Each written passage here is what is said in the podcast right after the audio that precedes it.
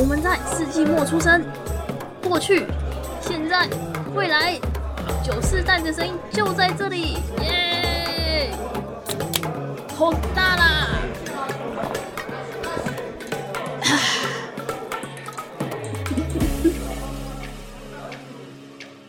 早午晚安安，给身处任意时段的你带来今天的节目。欢迎回到世纪末的酒，我是易学，我是班。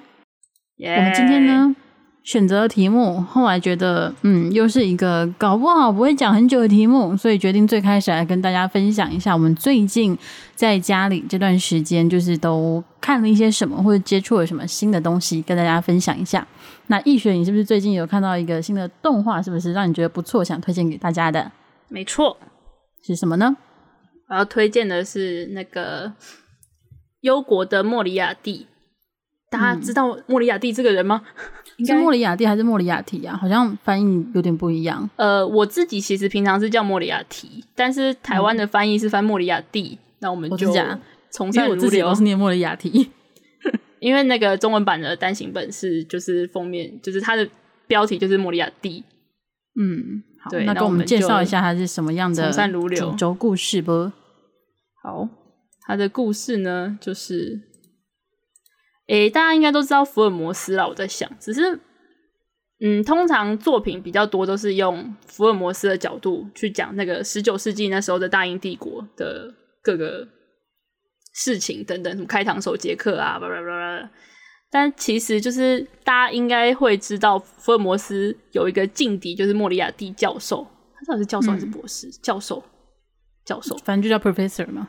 对，然后，嗯，然后就是我那时候会知道这部作品的时候，其实算是想说，哎，莫里亚蒂，我知道这个人呢，因为我最开始认识莫里亚蒂是因为那个柯南那个贝克街的亡灵那一部电影版，嗯，就那也是同时是用就是。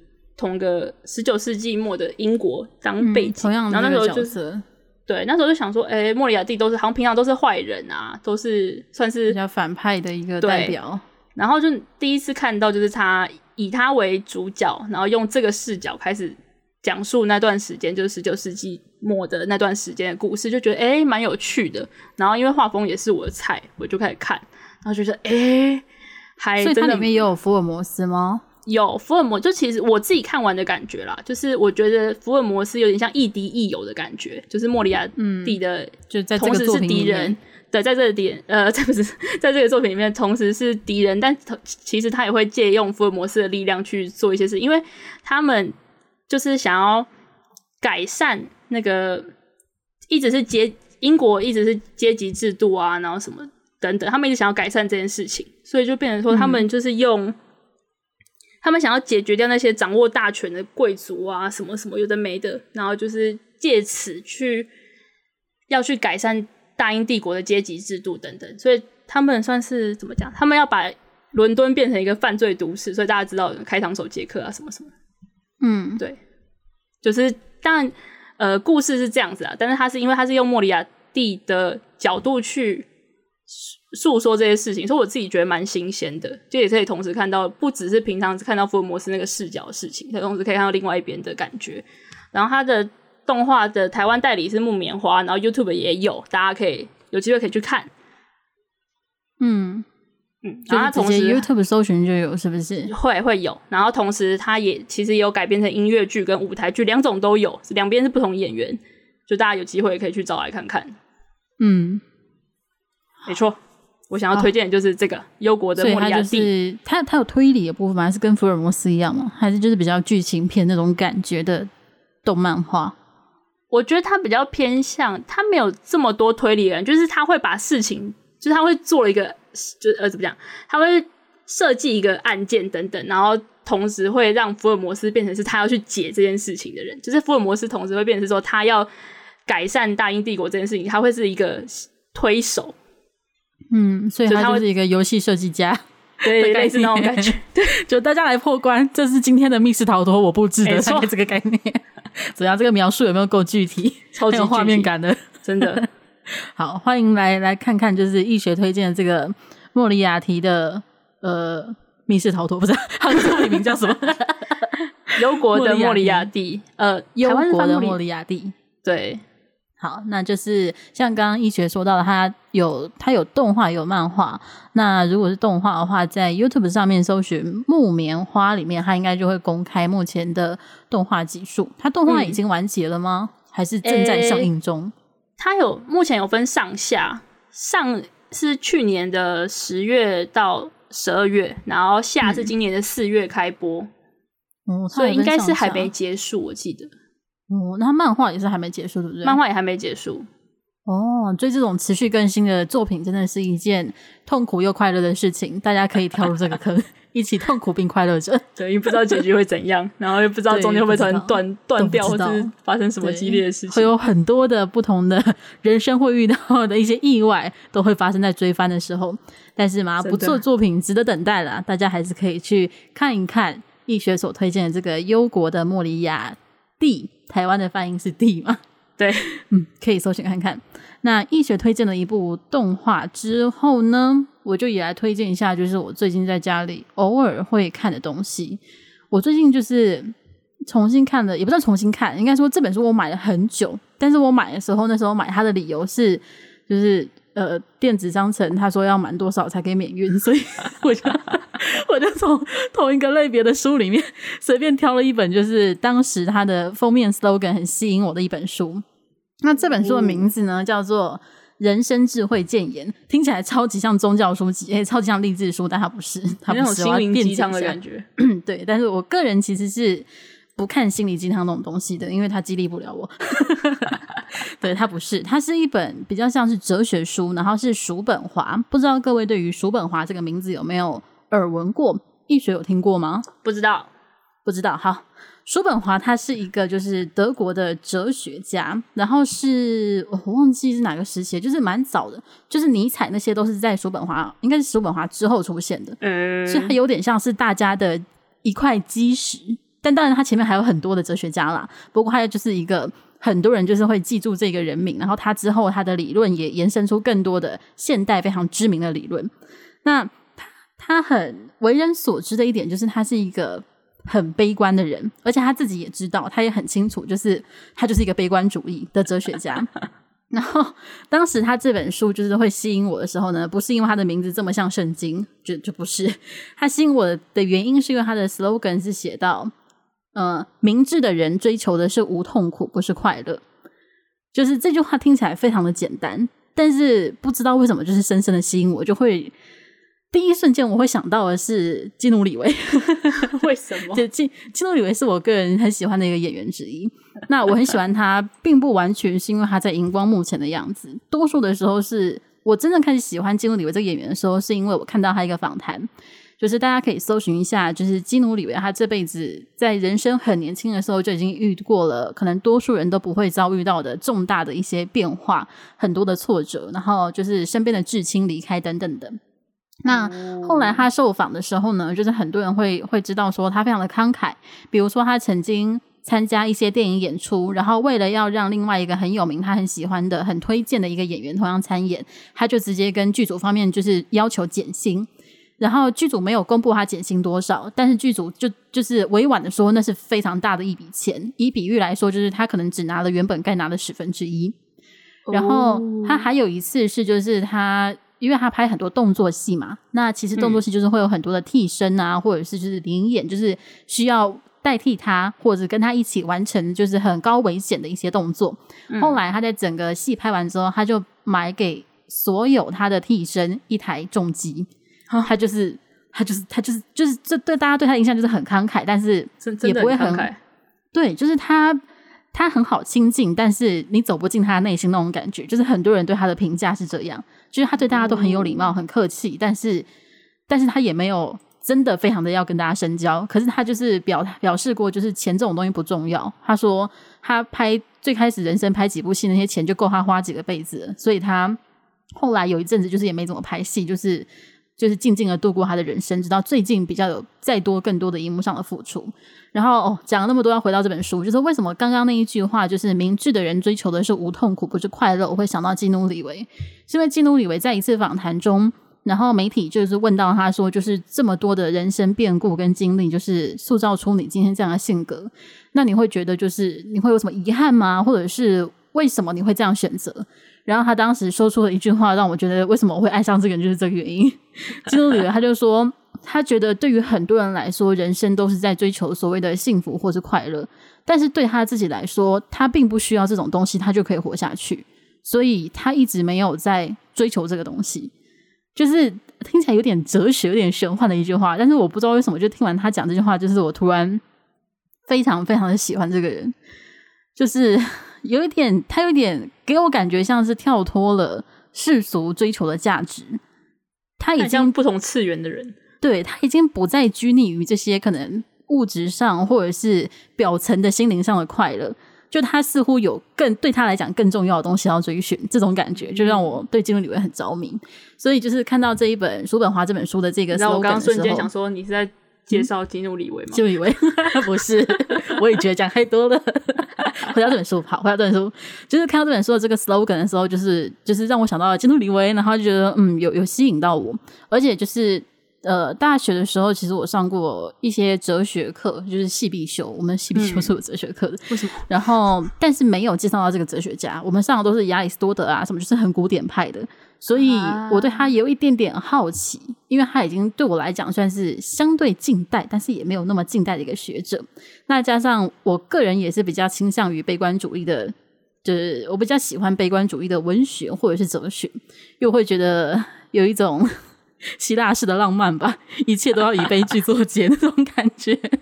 所以好，这就是我选择这本书的原因。那我现在想要推荐给大家给这本书，可是我个人其实也没有看完，因为你知道这种书它并不是看一遍就看懂，那它也不是看一遍可以像呃轻松型的小说可以迅速的翻过去，你就大概知道故事在发生什么。所以我就是慢慢的可能翻个几页，然后放下来换一本书之类的看。我大概才看完四章里面的第一章。然后我看完之后，我真的是打从心里觉得，叔本华这个人真的是有个贱。突然画风，注意你的用词，注意你的用词。不是，我必须要讲，我相信就是各位如果有就是在学的时候会读这些书，或者是各位兴趣如果常常会读这些哲学家的书，我们真的会觉得这些人嘴巴真的都很贱，真的不是开玩笑。我目前没有，几乎上没有看到一个哲学家就是写书的时候不贱的。就是 他的刻板印象非常的呃，就是主观印象非常的重，但是必须啦，因为他就是要阐述他的理论嘛。然后这样的一些用词会非常的嗯，不像是大家想象中的那种象牙塔中的学者会使用的用词。那我可以我可以稍微举个例，看会不会吸引到大家。就是他在这本书的最后面哦，这是我个人看书的习惯，就是我不管是什么书，我都喜欢先剧透，因为。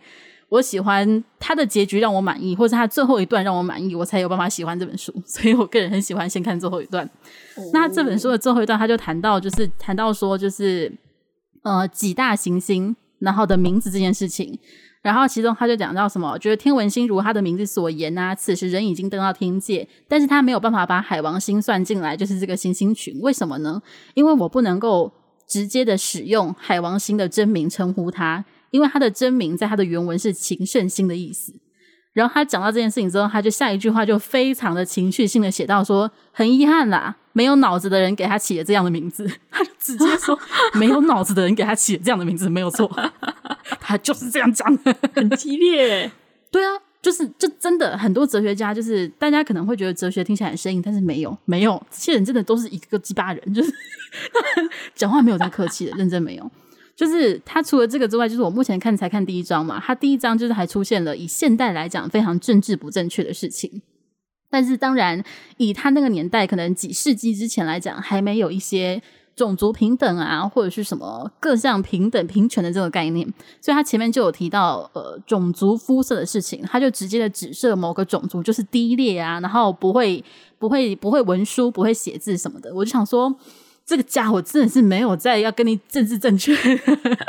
我那时候看到的时候，我还拍下来，然后传给另外一个文学系的朋友，然后说：“叔本华以前念过吗？他是个鸡巴人吗？”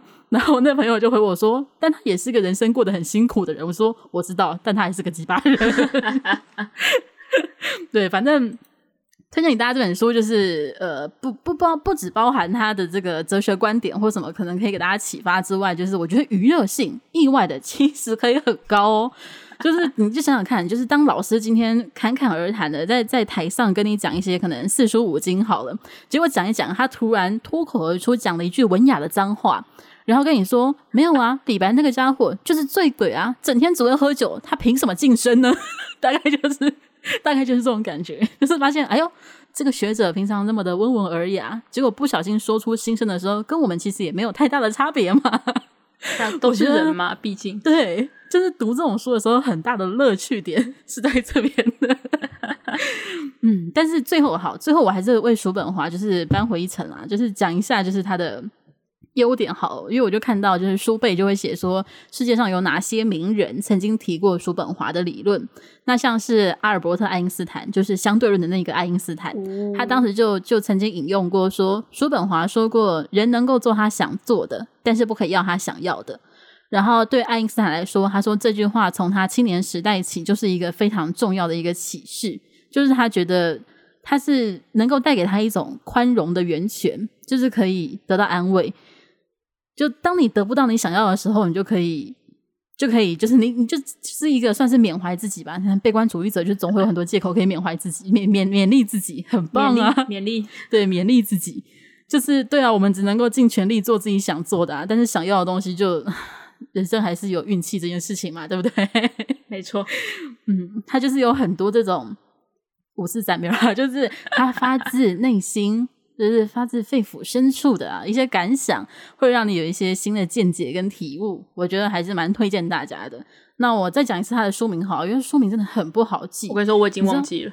对，他的书名叫做《人生智慧谏言》，而且我跟你讲，他的原文是是德文，而且他就算翻成英文，我应该也不会念。他的这个选字啊，真的是很生硬。哎。不过讲到这个，就让我想到，就是平常看这种书的时候，我都会特别的对于翻译这件事情很很在意。在意，对，因为其实翻译它会很影响整本书的阅读观感，尤其是像是呃读小说的时候，大家可能会更有感。比如说，你今天读日文小说跟读欧美小说，那学日文跟学呃可能英美语的人来讲，他们本身的语感就差很多，那他们在翻译上翻译出来的感觉也会差很多。那其实，在台湾买书，有时候你就会买到一些会觉得它翻起来真的是很不同，已经不是可圈可点的啦，就是全部都是点啦，就是就就是真的不行这样翻啦的感觉的书。所以有的时候在读这些可能相对呃比较注重文字精准度的一些书籍的时候，我就会更犹豫，就是它是翻译书的这件事情。因为它一定是经过译者的一个再思考，然后重新创作出来的一个作品。然后我有一段，就人生中曾经有一段时间，就是有点励志性的，会觉得说，是不是读这种书的时候，真的都必须要使用它的原文？因为我知道，的确真的很多学者是这样，但你只能够专精于一门。所以我那时候有一段时间就想说，人生中是不是应该要学个法文跟德文？因为那里还是出最多就是欧美哲学家的地方，就是还有很多经典文学也都是德文作家。就是有一段时间我就是非常的心动，可是这个心动我也呃也也算蛮迅速的打消了。就是先撇除学习语言的难度跟所耗费的时间，就是我后来想到另外一个很重要一点是。这一些原著典籍，它也不是近代作，你知道吗？就它不是你学会德文就好了，它是你学会德文还要德文的古文，就对，就是德文的文言文。你会，你对我真的讲，就是你会中文，但你不一定会文言文，就是它的难易度是不太一样的。所以就是我近期就是嘛，我就先学好日文吧，学好日文可以读一些日日本的经本经典小说。就就已经算是不错了啊！现在的人生目标。不过这本书我再讲一次，它的名字我跟你讲，我自己也记不住，所以我就是要多讲几次。它 叫人生智慧谏言吗？对对，你记住了，好厉害哦！那你作者名字你记得吗？什么华？对不起，叔本华。对对对，作者名字，但我不知道字怎么写。叔啊，但是翻译名字最常见的翻译是叔叔的叔，就是亲戚那个叔。哦、然后本是本人本身的本。华就是中华的华哦，对，就是中华民国的华。感觉是一个满脸胡子的老头哦，他是啊，而且他而且他的那个照片真的是看起来超不爽，就是他的照片，他真的已经不是悲观了，他就是那种，就是你家庭院有小孩子在打球，他会出来骂小孩的那种阿伯，就是会出来然后拿东西砸小孩，说不准在我家庭院啊的那种阿伯，欸，真的耶。他就是他的照片，欸、他的头发好酷哦。嗯，对，他的头发很酷，就是大家可以去搜寻他的照片，应该就会知道我刚刚那个形容词不为过，真的不为过，很像动漫人物的发型，有一点。好了，那我们开头就是也推荐了一下大家说我们最近两个人各自有在看的一个东西。大家如果假日，然后现在也不太可以出门嘛，有空的时候或许可以找来看看。像是刚刚易学推荐的是《忧国的莫里亚蒂》，对，莫里亚蒂。然后有动画，有漫画。那我推荐的是什么呢？易学，你还记得吗？人生智慧谏言，叔本华。人生智慧谏言，叔本华。耶、yeah!！这个填充题你得分了。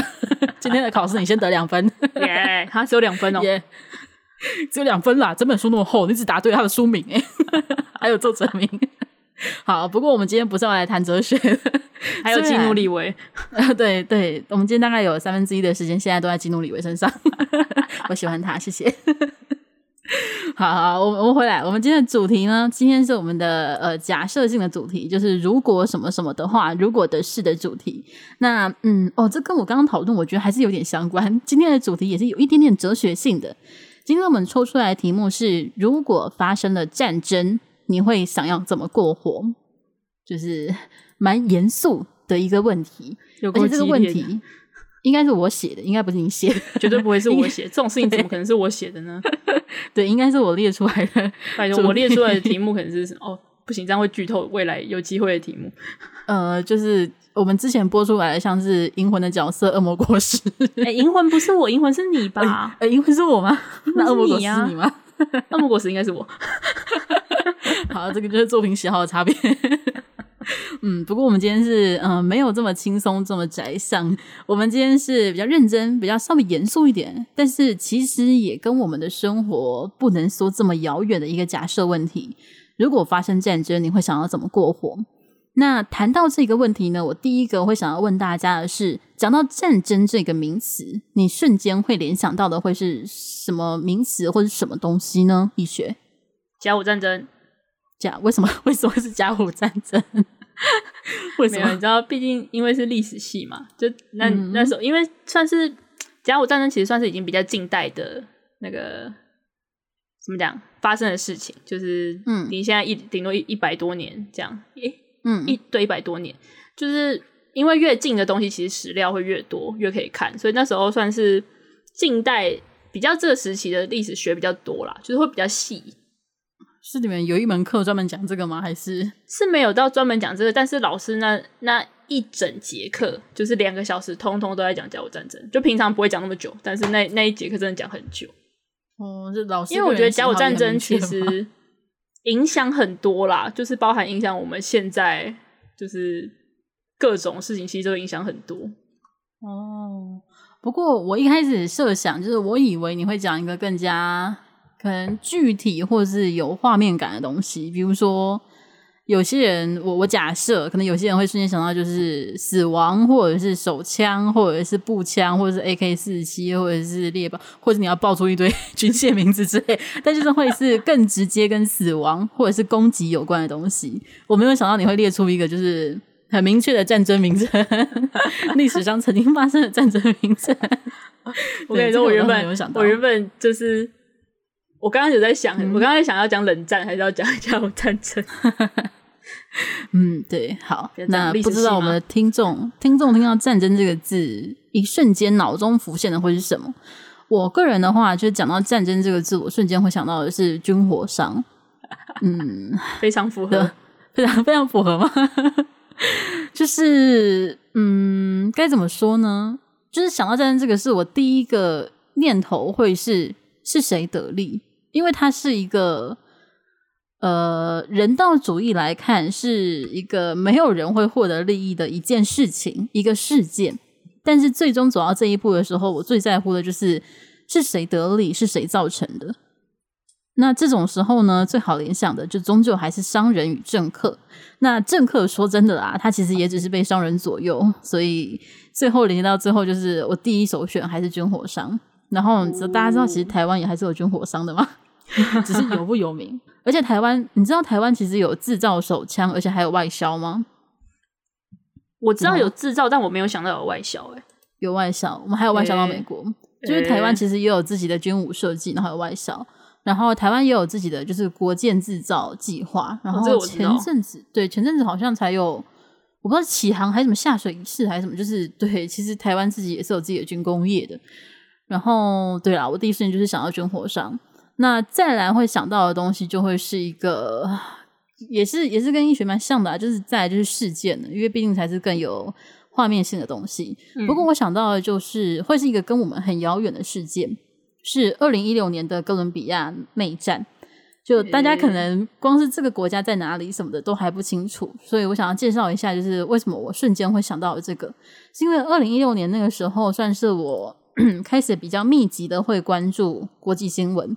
那当时这个新闻在台湾非常非常的小，可是我那时候忘记是看到哪家媒体，可能不是台湾的，可能不是中文媒体，就是我看到的是从一张照片开始，那张照片是有很多的民众。就手持着白玫瑰花，然后插到了一栋建筑物的门口，所以就看到那个画面是有种满墙都是白玫瑰的感觉。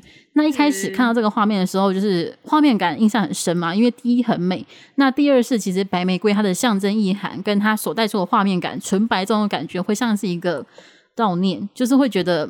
是什么？呃，伤亡事故吗？还是什么？为什么会献上白玫瑰？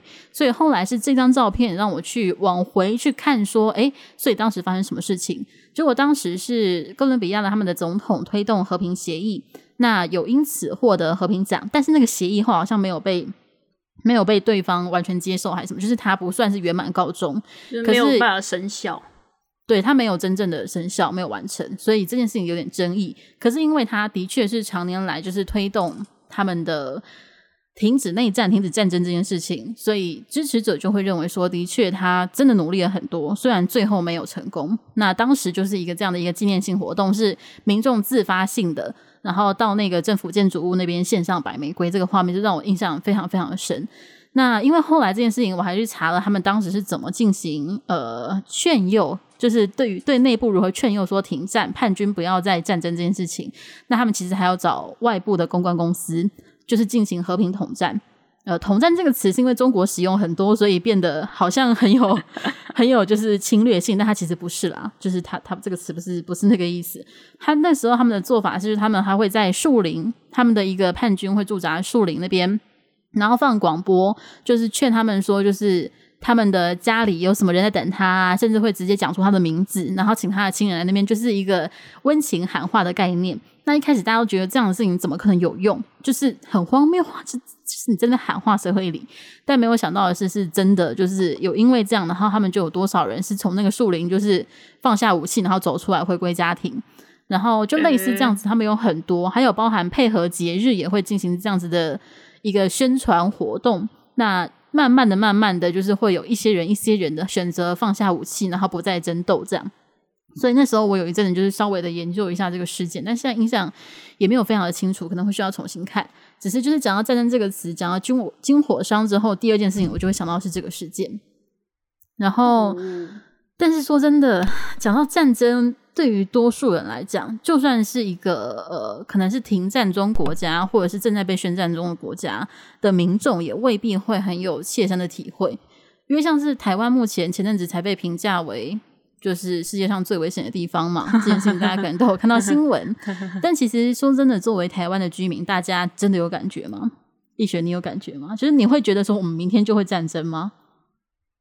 是怎么讲？不会，不会觉得是物理，呃，就是可以实际见到飞弹之类，但是就会有一种，因为我觉得其实一直身边一直有人被洗脑的感觉，所以我一直虽然说不会觉得，应该说哦，应该是怎么讲？因为我脑袋中就我认为的战争就是会有，就是就是。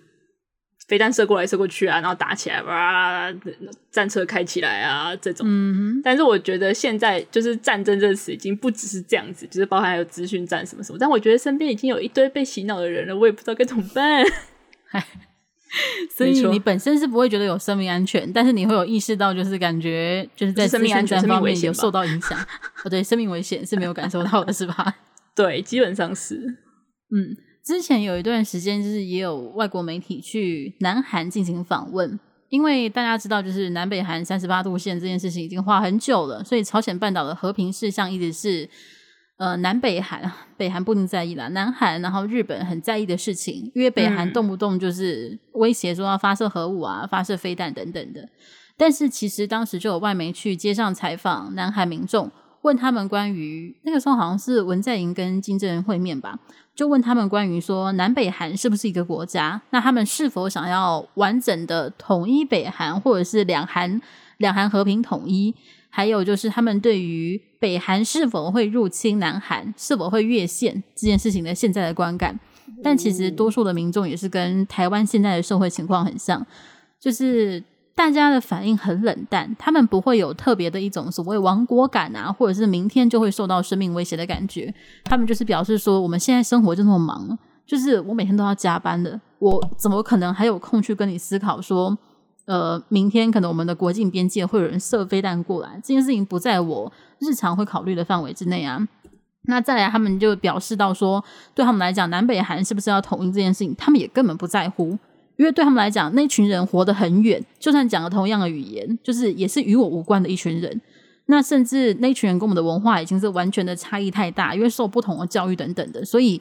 他们就活在那边过自己的生活就好，我们就活在这边过自己生活就好。就是这是南韩人讲，不是台湾人讲的哦。虽然讲的台湾人讲的，但是当时是南韩街访的时候，他们的民众讲的，所以他们有些人也是对于文在寅很想要推进跟北韩的关系感到有点，有些人是不支持，是不满的，因为会觉得说，那如果你和平统一了，就是会变成说那。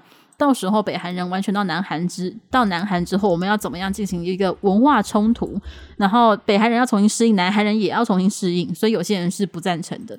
然后对，听到这个就觉得，嗯，跟两岸关系跟台湾的也也非常的非常的相近。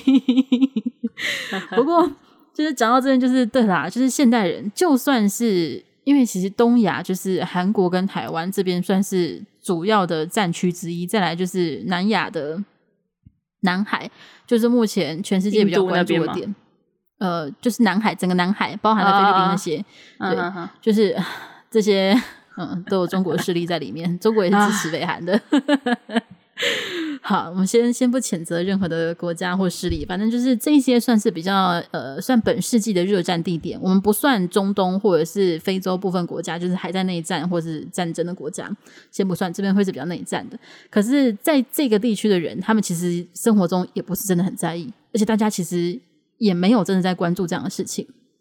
然后，我个人是因为就是兴趣加上工作关系，平常也会处理到很多的战争事件，但是。其实，我们举个例好了，就是就是，其实这个世界上战争一直在发生，但人们不知道的程度是，像是大概前几周吧，我们现在录音时间大概是二零二一年的六月底啦，大概前几周，也门他们才重新有点开启内战，那他们已经停战六年了，就他们重启内战才前几天而已，就光抢夺一个城市就造成四十七人死亡，就我不知道对于各位来讲，听到这件事情的感受是什么？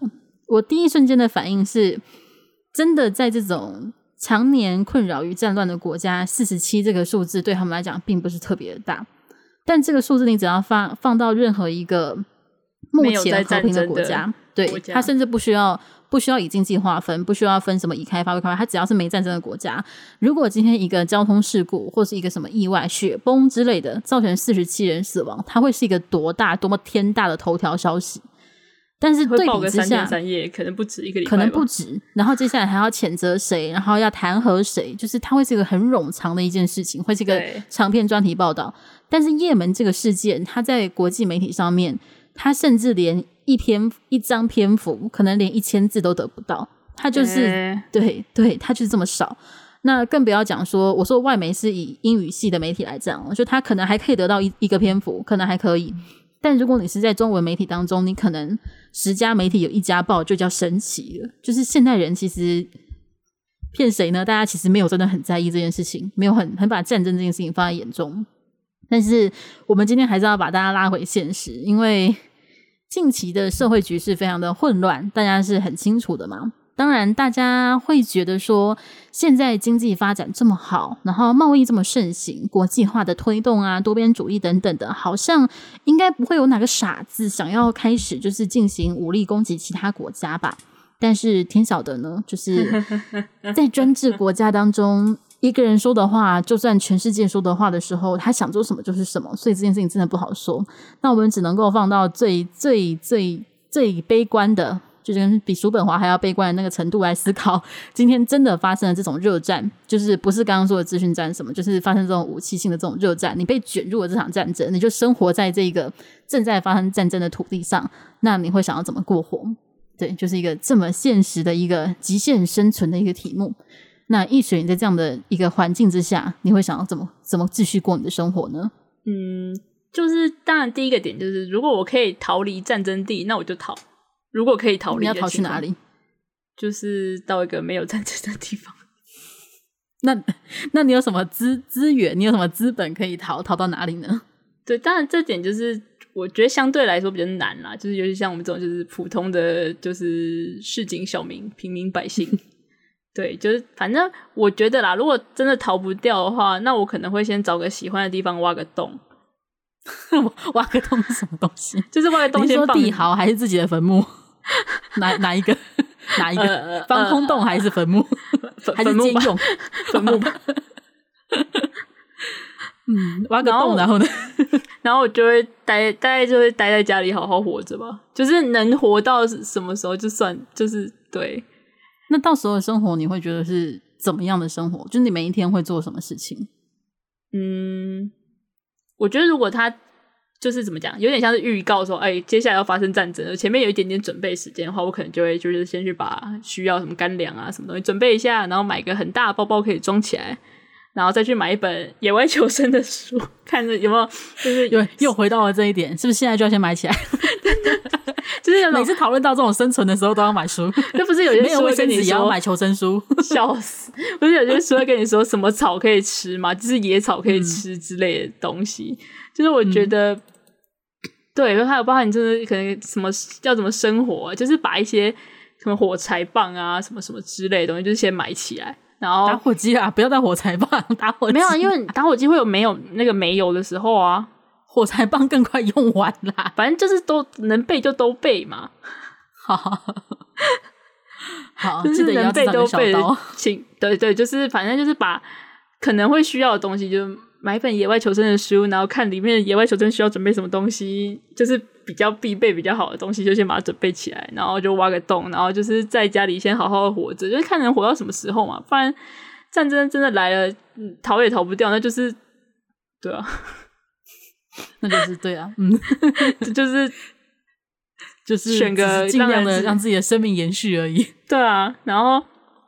就如果网络还能用的情况下，假设网络还能用的话，我可能就会用 S S N S，就是推特啊，就是之类的东西，就是记录一下每天的生活。就是，就是哪天我真的好了，我真的被炸死，最起码认识我的人没死还可以看到我曾经在干干了什么东西，做了什么事情之类的。嗯、然后，因为我喜欢画图嘛，所以我可能就是只要有吃有吃，就是呃怎么讲，确保生存之后，就是闲暇时间，因为。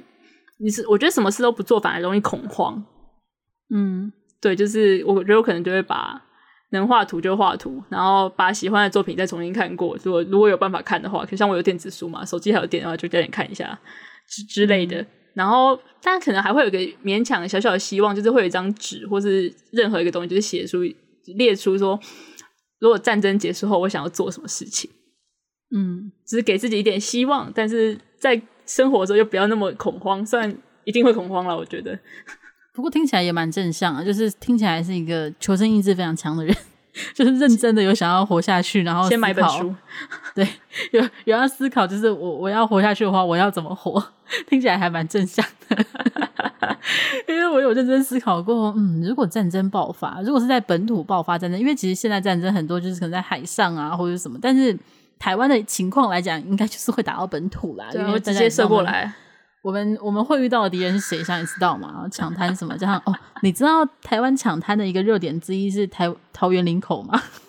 我好像有有有听过这件事情。对，就是离我们居住地方也非常近。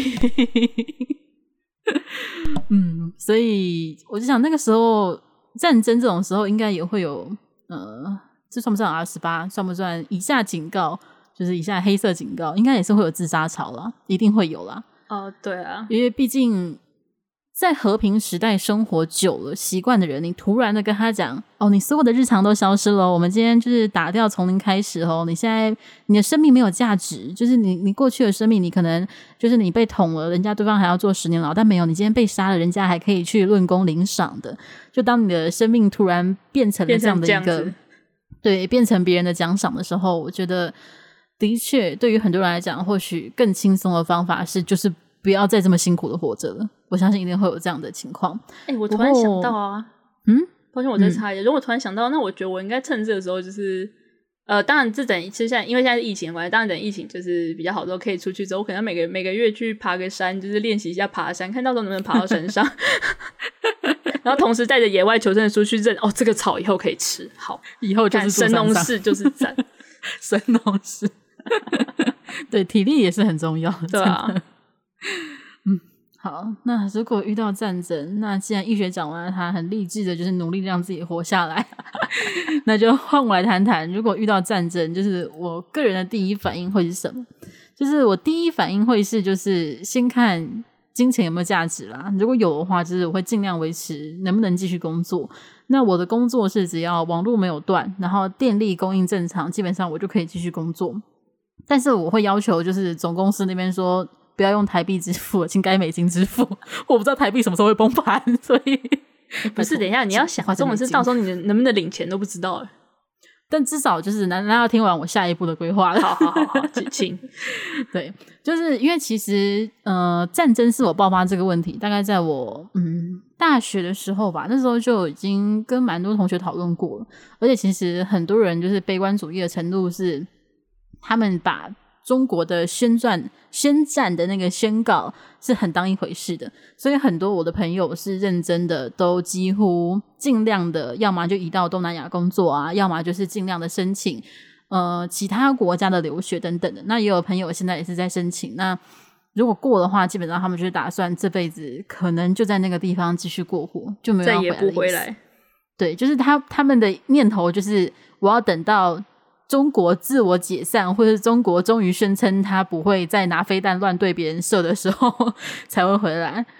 对，其实我身边蛮多朋友是这样，就是如此认真严肃的看待这件事情。甚至我还有一个同学，那时候很认真把他的加拿大移民计划列给我看，然后跟我讲有什么学分可以修，还推荐我说不要一起去一起租房子，就是如此的认真。就我身边就真的有这么 好几个这样的人。然后我个人对于这点来讲，其实。就是是否卷入战争，或者是否求生欲这件事情本身并没有那么强。就是对于我来讲，就是因为战争死在台湾这件事情，我并没有那么的恐惧或是排斥。所以我因为是有可能发生的，嗯，因为是有可能发生的，对，是有可能发生的。当然就是有可能发生，所以我跟我朋友才会这么认真讨论，还大家还真的都已经跑出去了，就好几个跑出去了。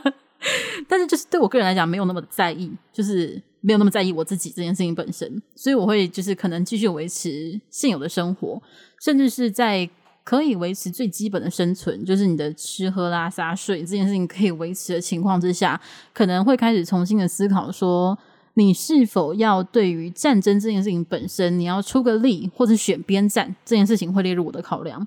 那我之前就有。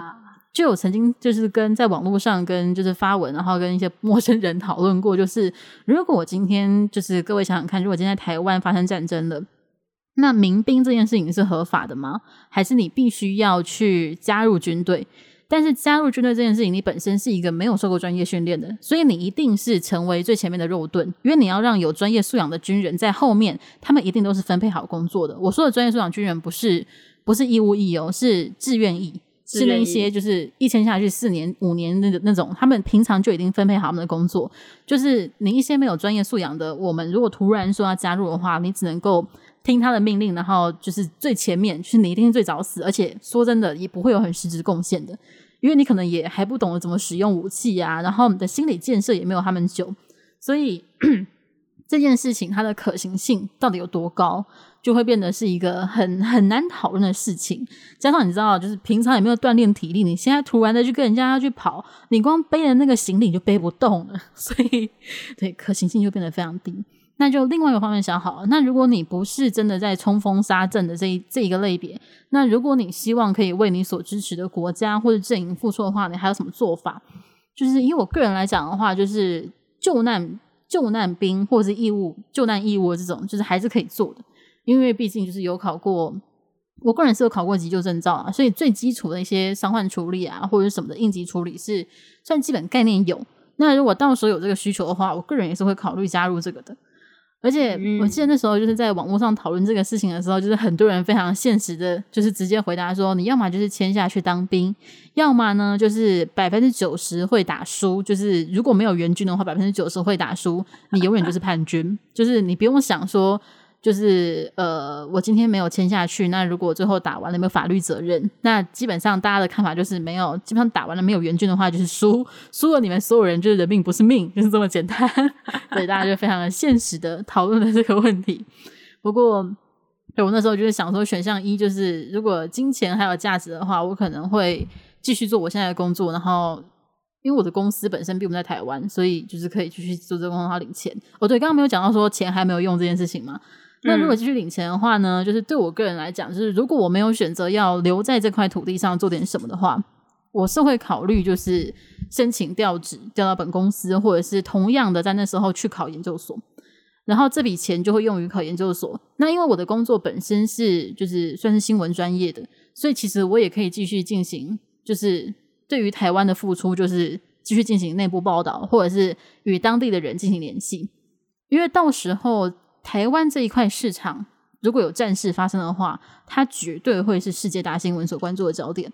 到时候一定会有更多的外国媒体派来这边。嗯、那我可能可以去努力的去申请，就是可能某一些外国媒体的驻当地记者之类的。那我可能这部分我就会留在这边。哦、那钱有没有用呢？就是可能请那个公司寄东西来，或者是请那个公司买东西，什么搞不好这个时候会有用之类的。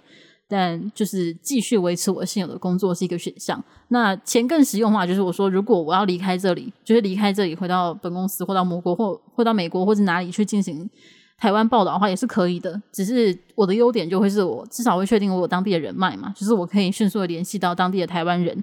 那我也可以联系到台湾人，然后跟海外组织的联系什么，我甚至可以做到这样的工作。这时候钱就会是很重要的事情了。你可以养我吗？可以养你吗？但是你还在你我自己挖的洞里面，不是吗？没有，你真的要做这件事情，我我会我会就是跟跟随你，然后我可以帮你煮饭，跟跟随我 跟随我去哪里？请带着我走，笑死！我可以在我可以在网络上接委托。怎么你要你要应征我的家事帮佣吗？可 以可以可以秘书秘书，秘书的工作才没有那么多呀，要煮饭，秘书兼管家，笑死哦，还蛮像管家的，合理吧？记者没办法赚那么多钱，笑死。不过对啦，这是一个 这是一个考虑的方法啦。那如果今天这些选项都没有的话，我就会是第一波自杀潮那个里面一个。非常的坦白啊，就是 如果这些选项就是你连当救护兵，然后或者是当肉盾的资格都没有的时候，是不是要在这样的生在这样的地方生活下去？我觉得我没有坚强到可以做这样的选择。我可以在我旁边帮你挖一个洞，就对服务好好，还会帮我挖一个洞，有伴有伴，服务超好的，爆笑。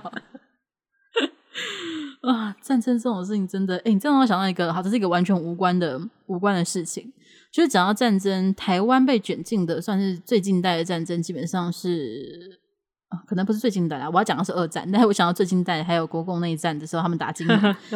好好，就是我们讲二战，就二战那个时候，其实日本他们还是有很多军队，就是在撤离台湾的时候，就是也出现了蛮多的一些小插曲。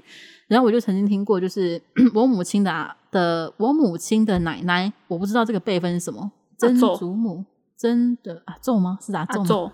好，那那就阿仲，就是阿仲，他曾经接纳一个有点像是逃出来的日本兵，我觉得这个故事超神秘的。那为什么就是他们后代会知道他曾经接纳那个逃出来的日本兵？就那个日本兵，我没有知道很详细他为什么逃出来，因为那个阿宙接纳他的时候，只知道他穿着日本军服，然后讲着日语，然后我不确定我阿祖会不会讲日语，但是就是没有流传下来说当时他跟那个军人讲了什么，但他就是把他偷偷的藏在他们自己家的仓库，然后藏了很久，藏到好像就是最后还有成功的回到日本。那这件事情后代，欸、嗯，很厉害。后代会知道，是因为就是那个阿宙他这辈子都在做这些奇怪的事情，就他还援助过一些可能当时台湾受到政治迫害的当地本土的政治人物什么的，就他援助过很多这种，因为他自己是一个有点像小地主吧，在桃园这边。嗯哼，哼，所以他人生就有点蛮传奇的。那好，回到就是为什么会知道那个日本军呢？他说是因为当那个阿奏在过世的时候，莫名其妙他葬礼就变得非常的盛大，就是你可以看到就是各大政治代表人物、台湾本土的出现。那当时就有一一一票的是日本人出现，然后就是。他的亲戚们就觉得很怪，因为阿昼没有认识日本人，至少在他活着的时候，他没有讲过他有日本朋友。结果就是那一票日本人就是西装笔挺，然后还递递那个明信片，说是什么什么商社之类的。嗯，然后才知道说当时那个日本兵就是他回去之后，他开了一间公司，然后非常的事业有成。然后他跟这个阿昼是还有在联络，就是可能有书信往来，那应该是会日文，就是他们还有知道。我觉得应该是阿奏那个年代有学日文，感觉应该有啦。阿奏的年纪应该是有受那个皇民化教育之类的。嗯、他自己如果是一个蛮有钱，因为感觉是蛮有钱的地主，嗯、那他应该是有受教育的。所以我觉得对，应该是有。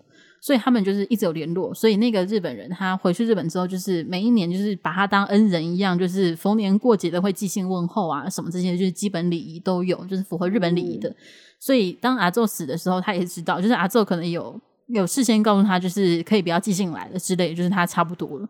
所以后来他可能有接到通知，他就真的是带了一票，就是他公司的一些可能主管或者什么他的亲戚什么，就是一票人一起来拜，就是来那个灵堂。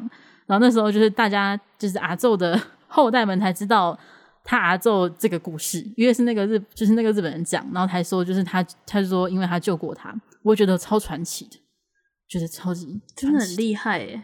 对，我觉得，但是战争中应该也是很多这种小小的，算是温馨的故事了。嗯、就是还是有很多人就是不想要战争，但是又被迫上战场，那最后就是凭运气，看能不能遇到一个愿意让你躲仓库的人。嗯，但是到到哪里应该都还是会有这种故事啊。对，莫名的突然想到这个故事，突然想到战争，想到我那时候大学的系上必修的日文课。嗯。的那时候是，他是一个日本，就是那个老师是日本人，嗯，然后他那时候就是放了一部电影给我们看，是那个我忘记，诶，是叫什么《永远的零》吗？你知道这部吗？不，应该不知道，在讲那个神风特工队的故事。嗯，神风特工队就是那时候二战的时候，日本算是一个自杀部队，嗯，就是他们会开战机，然后就是要直接去撞战舰什么。我诶，我们前阵子是不是讨论过这件事情？嗯，节目里可能没有吧。好，那可能就是就是就是这一部，那时候看的其实就是嗯，因为《神风特工队》的那个主角，嗯，就是他他是像类似教官之类的人，嗯、但是他他所以他就会一直送，就是他的学生等等，就是上战场，因为他们上战场之后就不会回来了，基本上对。然后最后一刻就是、嗯、因为呃。最后一刻就是他要上战场的时候，那个他打破酒杯，就是他们会有个类似仪式之类的东西，就是会打破酒杯。嗯，那时候真的就是哦哦哦，战争真的是，因为他其实是不想上战上战场的人。嗯，对，但因为没有办法，然后就觉得，哦、我记得神风特工队也是近年蛮多，我不知道算不算证明啊，就是。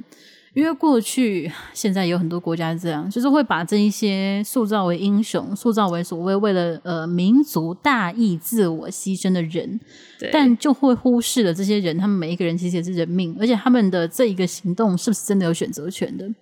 因为我前阵子也是有看到类似的报道，是神风特工队的，算是他的就是。呃，那叫什么彝族就有出来表示说，当时他是说什么都不想要上战场的，是被征召的，所以根本不是官方所宣传、所渲染的说，哦，他们很骄傲啊，他们对于自己自愿做这件事情，他们都是他们是为了就是祖国的荣耀牺牲性命，是很棒、很光荣、很骄傲的事情。那后来就是比较近代一点，就是。这些遗族就能够出来发声，说没有，他们真的没有，是没有人想要战争的，他们也不想要上战场。如果可以在家里就是好好跟家人过日子的话，谁想要去那边送死？对啊，所以就是算是能够让世人重新的面对这件事情啦。因为真的，现代越来越多国家就是民族主义兴起啊，然后又排外又干嘛的，然后又可以轻轻松松的说，我明天就要呃。差点说啊，我直接说出来，我明天就要武统你之类的，就整天很轻松的说这件事情。就是我每次看到这种连，我都觉得你有没有想过，你今天要武统台湾，你就是会被丢到战场那个人呢？你有想过吗？而且你有想过一胎化这么久，你们家就你一个小孩，你父母不哭死？武统台湾，你还要去什么？你还要去台湾？对，他是觉得喊武统台湾，就是他们的所谓的伟大的中共领导人就可以发几个飞弹结束这件事情吗？就是。你真的对这整件事情完全没有概念啊？就对战争这件事情有一点概念，然后有一点基本的历史资料，都会成为和平主义者吧？基本上都会吧。就是你要维护的东西有，有真的厉害到让你觉得能够赔下一整个国家的人命吗？我觉得没有吧，没有这种东西吧。而且你所要维护的东西，什么主权正义什么这种东西，你也是重新再看一次历史吧。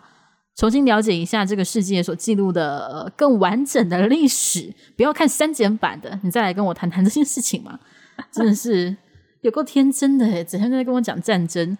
而且其实我大学的时候就是有上过类似也蛮多两岸关系的课，然后当时就有一个就是谈到说两岸的武力平衡这件事情。就其实台湾的武力值在当时啊，我不知道现在怎么样。当时就讲说，他们当然是处于一个恐怖平衡，可是这个平衡并不是指，当然不是指台湾可以完全跟中国平衡，而是台湾对于开战之后能够给中国的伤害大到他会不想开战。那当时我们的 老师就是以现况评估，当时的现况评估说，至少可以保证啦，就是中国沿海经济带台湾可以打掉了，就是那一些金融中心什么台湾可以打掉了，而且因为就光打这些，对啊，就是你的位置就在那边，然后你今天。整天的觉得无所谓吗？就是你们的损失这样子赔得起吗？我不懂哎、欸，就是 战争没有那么天真啦，对啊，大家战争之后还是像浴血一样，在家里后院挖个洞吧，或者是从现在开始准备防空洞。哎、欸，不过我们也很久没有进行防空演习。我说的是，像在学的时候，我记得小学的时候好像真的有防空演习吧，就是会有很吵的声音，然后你要怎么。怎么行动啊？保护头部啊？到哪？要到操场或什么？应该有过吧？好像有这个印象，你有吗？你是说这是什么汉汉光演习还是什么？汉光演习只是不能够上街而已。真的，学学校的我只记得防震、防震、防诶防震，就是地震来要躲在桌子下之类的这种，躲在柱子旁之类。对，搞不好是那个，搞不好是我搞混。因为我知道我们的父母或者是在可能爷爷奶奶那一代。应该是应该是真的有这种演习，我觉得，因为那个时候还会有飞弹飞过来，呃，嗯、飞到离岛就是没有飞到本岛了。但是当时应该那个防空洞什么的应该很多，而且我不知道，应该以现况来讲，台湾应该也有很多防空洞，我觉得就是备用的那种大型防空洞。但是我们对于这些其实也没有真的很了解，对，完全没有了解。但是，嗯，我觉得大家或许今天听完这一集可以 Google 一下，如果我战争了，我要去哪里集合？如果战争了，国家会在哪里配发粮食？大家知道国家会有粮仓吧？就是他们是可以应对的，可以应对一段时间。然后但是能否应对到买，买本那个野外求生的书？啊、哦，对，先买一本什么野草可以吃，然后，然后就是大家。但是就算没有战争，大家也是可以在家里，就是有一个避难背包啦，就是包含了饮用水啊，然后简单的干粮，然后刀子跟打火机，防震，因为毕竟也对防震或者是各种天灾，因为台湾的确是一个天灾侵扰蛮多的国家嘛，所以就算没有地震，也可以备着以备不时之需。还有那个，那如果战争来的话，哨子。对对对，就是这些很 实用的之类的东西。对，手机就不用了啦，反正到时候不一定有电，但是你也可以放一条充电线啊，以防万一还有电。充电线的希望，记得充电头要带。手持的简单发电机之类那种东西吗？就是可以发电。有吗？我以为只有手持的那个，就是可以手压压压可以发电的手电筒。我觉得可能会有类类似的东西吧，就是改良后可以充手机之类，只是你要在那边运动运很久。对，不过就单纯的作为防震防灾来讲，这种背包背在家里也是不错的。不过说真的，我家是没有啊。但是我是真的是习惯，就是我的书桌上是真的有一把小刀尖打火机，就是我打火机的壳是小刀，欸、因为很实用啊。就是我认真觉得，就是发生任何意外的时候，刀跟打火机是很重要的。对，而且就是我伤口烧一烧也是可以那个。对，就是至少你要可以取暖，因为像是贝爷，就是贝尔。大家知道求生专家贝尔吗？你有听过吗？我觉得荒野求生可能英国特种部队好，反正他就是专门主打他很会野地求生，然后他就是有受访过，就是推荐大家说，如果要求生，你现在身上一定要有什么东西，然后要怎么点火。那钻木取火这件事情，你觉得可不可靠？然后他就说，钻木取火这件事情当然不可靠啊，就是你钻一整个下午也不可能有火啊。然后就有人问他说，那为什么你要钻木取火，然后不不用打火机？然后他就停了一秒钟说，有打火机，我当然用打火机啊，因为那时候我没有打火机。他说：“我跟你讲，大家就是要带打火机啊，当然用打火机，不要钻木取火啊。”他有出书吗？他有出书吗？他有，他应该有出书吧？因为他就是有，他很有名的求生专家。真的、哦，他有出书。那我们该来团购一下。哦，你是说那个？这个可能就哎、欸，而且他最有名的是，他曾经就是直接把那种独角仙还是什么那种鸡，那个叫什么鸡母虫还是什么，就是很肥的一个白色虫、啊，对，他直接拿它生吃。就是他是地表上最强的男人，没有什么可以不放到嘴巴里的。因为他就是降落之后，然后直接在那边求生，不管是沙漠还是什么丛林什么的，所以他基本上能够拿到什么他就吃什么。就是他好像还吃了什么大象的粪便还是什么，就是他吃到他的摄影团队，就是他们后来就说有啊，就是有人直接吐出来。所以他摄影团队也很强，就是他的摄影团队有好几个，他本人是英国的特种部队，然后他的摄影摄影师专属那个摄影师也是英国的特种部队，然后他那个摄影师就是厉害到。就是贝尔他做的事情，他都要做一遍，甚至做的更严重。比如说，他有一个有一集，好像是因为我前阵子才看，好像是他要做那种呃很古早式的飞机，然后要从飞机上面空跳到水面上。那他要如何降落不死在水面上啊？什么？他要计算。那那个摄影师他必须要整个拍摄，就是他那个他那个飞机是还要整个呃一百三百六十度、一百八十度、一百八十度旋转，把它丢下去，你说转半圈让它下去。对对对，转半圈让它掉下去的，是要这样掉。那你摄影师要怎么拍？Oh. 结果你知道他摄影师超屌，就是贝尔他自己是坐在里面，就他那个机舱只有两个位置，所以就是驾驶员跟贝尔。Uh. 那摄影师要在哪里呢？摄影师他就单独一个人被绑在机翼上面。啊对，超超强的，我觉得他比贝尔还强。他就直接绑在机翼上面。然后绑在机翼上面，就是全程就是拍摄怎么起飞啊什么的，他不能不能抖，不能晃。然后拍到就是到制高点要摔下去的那个时候呢，他要做的事情就是把自己解开，爬到贝尔坐的位置，然后贝尔掉下去。所以，哎，他那个几千公尺高空，这个摄影师正在玩命，你知道吗？我这那一瞬间，我最敬佩的不是贝尔，是那个摄影师。那特种部队都喜欢这样吗？我我是不知道他有没有喜欢了。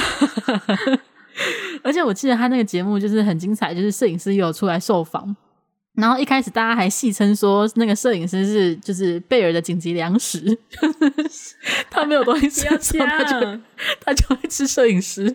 可是摄影师出来介绍之后，大家就思考一下说，嗯，搞不好贝尔才是摄影师的紧急粮食，搞不好食物链的顺序错了，最强的不是贝尔，是他旁边的摄影师。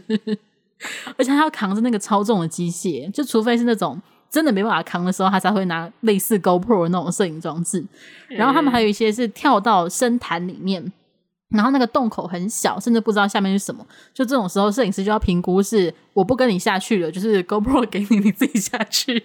就是偶尔会有这种情况，但是也是蛮精彩的。哦 对，莫名其妙开始聊这个。哎、欸，不过我认真，我认真的说啊，就是刚刚讲到摄影师嘛，就我觉得像是，就是不管是什么节目，嗯、就是呃，不管是什么外景节目啊，什么，或是像，因为台湾有一个，我不晓得你有没有，你应该没有看过，就是有一个最近有个节目，算蛮有，就是喜欢爬山的人可能会看的节目，它叫《上山下海过一夜》，嗯、就是他们会有几个人，然后就是他们每次就是会去爬某个山啊，然后就会会。就是拍那些爬山的过程等等的之类的，嗯、就我觉得最厉害都是摄影师，因为摄影师还要扛机具，然后什么有的没的，就觉得哇塞！哎、欸，可是有的时候我觉得，就是拿着摄影器材，就是嗯，像是我偶尔非常偶尔的会拿相机出去拍照。我觉得拿着相机的时候，你会很不在意很多东西，就是你会为了，因为你就是专注在对，就是你在专注在那个画面的时候，你为了它好看，你会不在意自己。就是把自己弄脏，或者是跪在地上，或者躺在地上，或者什么，就是那个瞬间你是不在意的，啊、因为你就是全神贯注在就是这个画面怎么呈现，啊、而且甚至有的时候，对，有的时候，但是真的很危险，因为你会百分之九十的专注力都在摄影相机上，就是你完全没有关注到旁边，所以的确也会比较危险。可是，但是我觉得那时候会莫名的呃，算勇气变得比较大嘛，就是会抛抛弃很多 平常在意的东西，我觉得是会的。因为我之前就有去跟拍过那个算什么正头，算庙会嘛，哦、就是台湾那个庙会。嗯，我知道。呃、突然、就是、突然不知道它的专有名词，算是人家谢神之类的一些演出。对对对对对对对。哦，然后会有很多的一些玩正头，也不能讲玩，就是跑正头的一些组织就会去那边跳。然后那时候我就我朋友邀我，就我去拍。我、哦、那时候真的超不在意，就是我真的就是直接躺在地上，然后那个下面都是烟火啊，都是什么，但是就是这个角度超美的。然后躺下去，然后就我朋友旁边看着我说：“这家伙不是有洁癖吗？地上超脏了。”他就瞬间就想说：“你不是有洁癖吗？对，这个家伙不是就是连坐在地上都不愿意吗？你现在是？但是就是拍完之后，就就是看那上面就哦，我拍的好棒哦，我现在回家洗澡吧，大概是这个概念。”但那个瞬间，就是我觉得，就是感觉上会差很多啊，可以瞬间就觉得这个不重要。那你知道你我你刚刚讲，我以为是你要说，就是你正头，然后你被鞭炮炸到之后，我想说，天啊，会这样吗？幸好没有，幸好你会会被炸到哦，会被炸到，但是不会那么危险啊，就痛一下而已吧。而且那个你要被炸到那个距离，那个烟才好看呢，啊，那个烟才够近。好。好 但是对啦，就是拍照的时候会忽略很多事情，而且我们莫名的从战争讲到这个，战争的时候如果有电，对，如果有电，拍照也是一个选项，对，而且应该会蛮多外媒会想要那个照片，想要什么的，对对对对对。那我觉得我应该要这样留下个记录，我应该要就是现在开始学拍照，嗯、然后遇到的时候就拍照，然后用那个钱就是跟你一起到国外，等你去当记者拍照，笑死！现在开始努力当摄影记者，现在开始努力当摄影记者，可以，人生不管几岁开始都不嫌迟，没问题。可以的，开始买，然后先存钱买相机，存钱买相机，可以，可以，可以，不错，不错。好吧，我们今天，我们今天其实这样聊一聊，一开始推荐了大家一个动漫，然后跟一本书，你还记得名字吗？那个人生智慧谏言，谏言叔本华。哇，然后基努里维没有，基努里维是，对，然后基努里维，然后映学推荐的是忧国的莫里亚蒂。或者是有些人讲莫里亚蒂，就是有动画有漫画，大家可以去看看。然后到后来，我们就是分享一下说，如果发生战争了，你会怎么？你会想怎么过活？虽然很多的时候，我觉得“想”这个字会有点天真啦。那时候可能我们也没有没有什么选择权，没有没有余裕可以做这些事情。对，没有鱼可以去去觉得想，没有。我那时候就是能活着，就是叫奇迹了，好不好？就奇迹。哎、欸，不过我真的是突然想到啊，如果我今天真的就是因为战争，嗯、然后后来可能去难民营，就跟大家一起生活的话，我觉得我可能会想，就是可能因为我会画，我会画画嘛，我可能就会想要就是让大家在难民营不要那么沉闷，可能开个那个就是画那个叫什么肖像画之类，像不可能就画可爱的肖像画之类，让大家哎、欸、来来画一下，嗯。贡献一下，唉，不过你讲到难民营，我会觉得这件事情好难，好难产生投射，因为台湾说真的，台湾的受教育程度是非常高的，就是就算以全世界来讲，对，那再来是台湾也是一个排名非常前面的经济体，那甚至是人类发展指数都是非常前面的。那其实这样子的一个国家，在近期之内，其实没有哪一个地方是有发生大型战事的。因为目前我们所熟知、脑中能够瞬间联想出的战争模样，除了两次世界大战之外，基本上大家可能想到的都会是中东地区，或者是一些非洲地区的内乱等等。内战等等。对，内战，然后难民营啊之类的，就会是一些可能他们出生就没有太多选择，也没有接触过太多的物质或者是教育。嗯、那这样的情况下，他们对于现在的生活的接纳程度，其实会相对比我们高，因为你没有尝试过快乐的人，你不会知道。你在经历痛苦，但如果相对于就是我们其实都平常过得很安逸的人来讲，突然被打到，就是打到一个完全没有想象过的的的一个世界的时候，很难想象会怎么样。嗯嗯，就是非要讲的时候，就是我就那时候就想 到底有什么国家可以让我们很迅速的投射，说台湾会变成怎么样？我唯一可以想到就是比较近期的，就是以巴战争，因为以色列它也是一个跟台湾排名差不多，不是比台湾高的一个经济体。但是那个地方其实也是动荡很久，因为它的历史渊源啊什么，大家有点基本概念可能会知道，就是它一直都是处于一个不太被承认，但是而而且周边也是很多呃武力强大的国家的一个地点，所以它一直都有这样的威胁。巴冲突的巴是哪一个巴？黎巴嫩还是巴？是巴勒斯坦？啊，巴勒斯坦。对，不是巴基斯坦，是巴勒斯坦。然后哦，你查的话应该会查到很惊人的两个城市对射飞弹的画面。那个摄影师真的厉害，我不知道是法国摄影师还是哪里，就以巴冲突那个时候，他们真的是互相对射飞弹，然后这是唯一我可以想象得到的一个 比较接近台湾的倾向。但是我那时候查这个新闻的时候，其实没有太多人会去报道说，当以巴冲突爆发到这么严重的时候，当地的以色列人跟巴勒斯坦人他们是过了怎么样的生活？他们生活有受到什么冲击？什么明显的影响？其实我没有看到，因为毕竟大家最关注的还是就是伤亡情况啊，然后战争。现在发展到是否签署？对，然后还有武器买卖，就是谁提供武器的？啊、对，大家关注点都是这个，所以我也没有办法很明确的去对照到说以色列人民的现况或巴勒斯坦人民的现况，我可以投射到如果台湾发生战争的情况，就是我没办法投射，啊、所以真真的真的很难想象。对，所以你就想，台湾我讲的嘛，就是如果网络还能用，嗯、那我就要用 SNS 记录生活，大家就会知道啦。对，但是如果有难民营的话，不会是台湾啊，我们会是台湾难民在别的地方。对了，也是，对，可能是邻近国家，如果有新开难民营接纳台湾人的话，我想象不到邻近有哪个国家会对我们伸出援手。帛琉，帛琉会愿意吧？有点远，有点远，但是但是是有邦交的，对，距离有点远，或者是日本愿不愿意开放几个岛之类的？哎、欸，其实最近的话，像石原岛其实很近哎，你知道石原岛吗？嗯嗯，对啊。但是台湾人也蛮多的，啊，就是台湾大家一直说台湾人少，没有，台湾比多数欧洲国家人都多，好不好？台湾人口跟澳洲人差不多，台湾地小。对，台湾只是小，但是你说地小也没有真的很小。呃，相相对来说啦，相对来说，对，相对小，就是台湾稠密度。对，台湾一直被说小，被说弱，那是因为我们周边都太大的国家了，不是台湾小。是因为日本人就就多，中国人就多。那日本经济体它本身就是排名前几的，就是工业强国，所以才会这样对比之下，觉得台湾很小很弱。哎、欸，我突然想到还有一个点，就是他会大家会觉得台湾就是能居住的地方很少，是因为我们高山很多。哦，还有因为大家都不去东部啊，哦、那是因为大家都住都市啊，所以才会觉得能住的很少。这城乡发展 真的差距很大。如果大家今天愿意去住龟山岛啊，愿意去住台东花莲的话，其实台湾还是有很多地方的啦。哎、欸，我认识说，如果龟山岛的网络不要太差，嗯、然后让我可以就是就是回来定期回来的话，我我我会愿意去，我觉得还好哎。定期回来吗？就是就是，如果有像有活动要参加，或者有什么 live 要看，然后让我让我可以回来的话，我、OK 欸、其实我前阵子也是认真在，就是在就是在疫情爆发前，我认真思考，我是不是应该要搬到台东去？因为反正我只要有网络就可以上班。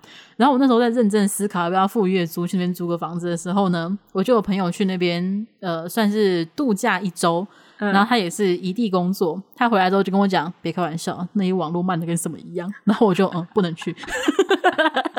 哦，没有网络是不行的，没有网络没办法工作。那宜兰呢？宜兰应该可以吧？我我不知道，就我觉得也有可能他选的地点比较靠海，就是又没有那么城市，啊、有可能。但是嗯，希望那边的网络建设可以再完整一点。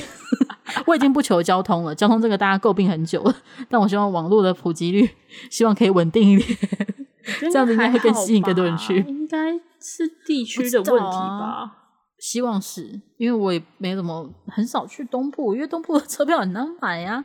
我之前就是东东部是个不能临时想去的地方，因为我常常是就是可能可能我今天礼拜五放假，然后我就是现在订票，然后六日去那边住，我会是这种类型的。但东部不是这样，就是现在订票没有没有票，订什么？没有房间订得到，票那个车票是订不到的，对，太困难了，所以还是交通问题，真的。而且为什么我们从战争聊到了要去台东住？嗯，就是换个可能性嘛。嗯、不是你要想，因为我们你刚刚不是讲说，就是桃园林口是一个可以抢滩的地方，所以我们要可以先换个地方，因为台东比较难抢滩嘛。台东清水断崖那边，哎、欸，清水断崖是只有花莲吗？应该是不会绕到东部来抢吧？不会吧？东部要抢，他们要先爬，他们要先爬悬崖。对，这件事情很不合理耶。而且你的你的海军要先绕过去，这件事情你就会先往南走。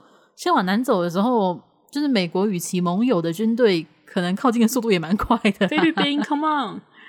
菲律宾，我是对他没什么信心啦。我我不是我不是说菲律宾的国力问题，是现在的总统问题，oh. 是杜特地的问题。哦，好，那他本身超级亲中的。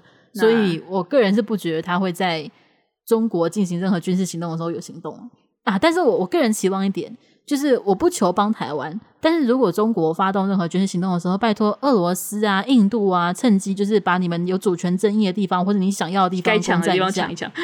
对，就是您各位这个时候，对对，能够做任何损害中国的事情，到那个时候我都是支持的，就算是非正义的我也支持，只要能够让他撤军，我都支持啊。很 抱歉，敌人的敌人就是朋友，没错。我不知道怎么觉得我们今天的节目到现在有点像你隔壁棚的节目。对，偷偷广告一下，我隔壁棚的节目叫《国际笑话》，还有《Diss 国际新闻》，就是在讨论这种东西。对，就是会讨论这种很现实又残酷又如果发生战争我要自杀的事情。今天是我们少见的，就是应该要挂上辅导级或者是限制级的节目吧？的一集，嗯，就是对于心灵未成熟的人，但还好了，我们的客群应该还还行啦，应该应该应该大家接受度应该还行。对，但而且我都有先警告哦，就是刚刚要 R 十八的时候，我都有先讲哦，各位就是请自行避讳。虽然你听到这边已经代表来不及了，但是我不管，什么都听到了。对，我我已经免责声明放在最后，不自杀声明也放在这边。就对，都都，我们我们都先讲了，没错。嗯，那希望这一集节目呢，能够带带给大家就是不同的思考啦。就如果发生这件事情，你会想要怎么做？那或者是大家可以重新的有一个概念，就是其实战争真的没有很遥远。不管是现在在我们周边，诶，也门离我们也没有很远，你知道吗？就我们周边国家其实。对，其实没有很远，就是也还发生很多这样的事情。或许大家有的时候如果有心有余力的话，也可以关注一下相关的一些消息或是故事。那我们今天的节目就到这里告一个段落喽。我们最后还是广告一下我们哪些平台好了，还是稍微讲一下。世纪末的酒这个节目呢，我们有上传到 YouTube，还有等下我等下，我觉得你应该从你应该从时间开始讲起。什么时间？你说上传时间呢？上传时间，因为 YouTube 跟 SoundOn 是不一样的。哦，好好完整的讲，我们每周一、每周四会更新 Spotify 跟 SoundOn 上面会更新我们的 Podcast 节目，然后还有 Apple Podcast 跟哦，对对，我都忘了 Google Google Podcast。对，对那每周一四的中午十二点。对，会先上传到 Podcast 平台。那每周二五呢，就是同一集会放到 YouTube 平台。希望大家可以去按赞，点一下小铃铛，可以就是收一下提醒，还可以留言跟我们聊个天。对对，好寂寞，好希望大家可以留言哦。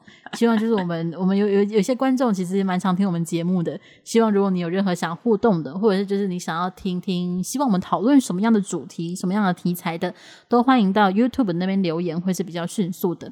那啊，我们可以另外广告一个，我们现在也开启我们的 Facebook 粉丝专业跟 IG，嗯，还有推特，Twitter，对，其实开蛮多的，对，大家都可以搜寻一下“世纪末的酒”，都可以直接找到。